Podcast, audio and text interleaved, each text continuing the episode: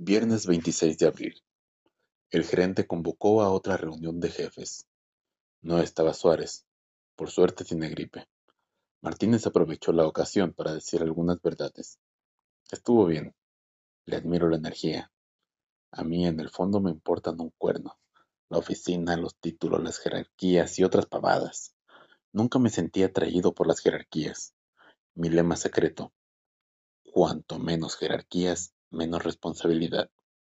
La verdad es que uno vive más cómodo sin grandes cargos. En cuanto a Martínez, está bien lo que hace. De todos los jefes, los únicos que podrían aspirar a una subgerencia, cargo a llenar a fin de año, seríamos, por orden de antigüedad, yo, Martínez y Suárez. A mí Martínez no me temes porque sabe que me jubilo.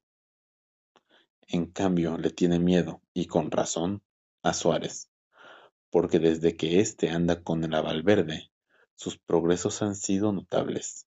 De ayudante del cajero pasó a oficial primero, a mediados del año pasado de oficial primero a jefe de expedición.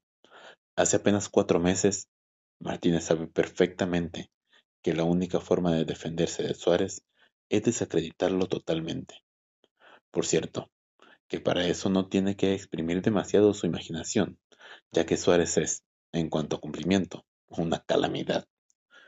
Se sabe inmune, se sabe odiado, pero el escrúpulo no ha sido nunca su especialidad. Había que ver la cara del gerente cuando el otro soltó su entripado.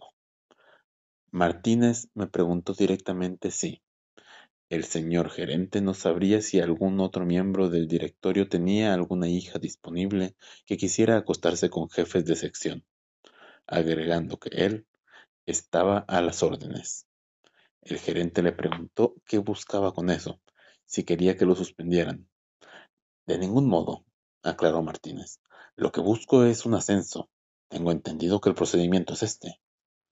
El gerente daba lástima. El hombre sabe que Martínez tiene razón, pero, además, sabe que él no puede hacer nada. Por ahora, al menos, Suárez es intocable.